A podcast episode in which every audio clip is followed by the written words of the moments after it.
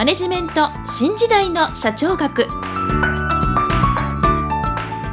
こんにちは。中小企業診断士の六角です。今回もマネジメント新時代の社長学をお聞きいただきありがとうございます。今回は第27回をお届けいたします。今回のテーマは事業部制組織です。もし私の著書「使いでわかる経営の基本」一番最初に読む本をお持ちの方は64ページ第3章第3節なぜ事業部制組織が発生したのかをご参照いただきたいと思います。それでは本題に移ります。約100年前20世紀の初めの頃のことになるんですけれども米国では会社の事業規模が大きくなりゼネラルモーターズ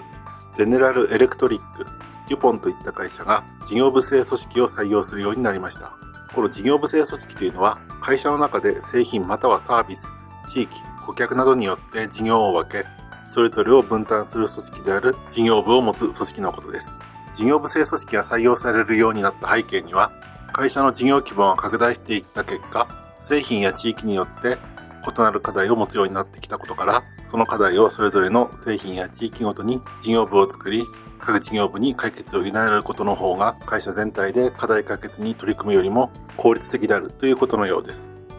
ちなみにこれはだいぶ後になってから研究された研究結果なんですけれども米国の経営学士研究家のチャンドラーはこのような事業部制組織が作られていった状況について組織構造は戦略に従うという有名な言葉を残しています。話を戻して事業部制組織の特徴は大幅な権限が事業部に移譲されているということです。部内の事業計画を策定し、それを達成するための管理を行うほか、事業部内の人事権を持つこともあります。そこで事業部では仕入れ先を選定し、また製品価格を決定したりするほか、間接部門の費用も負担したりします。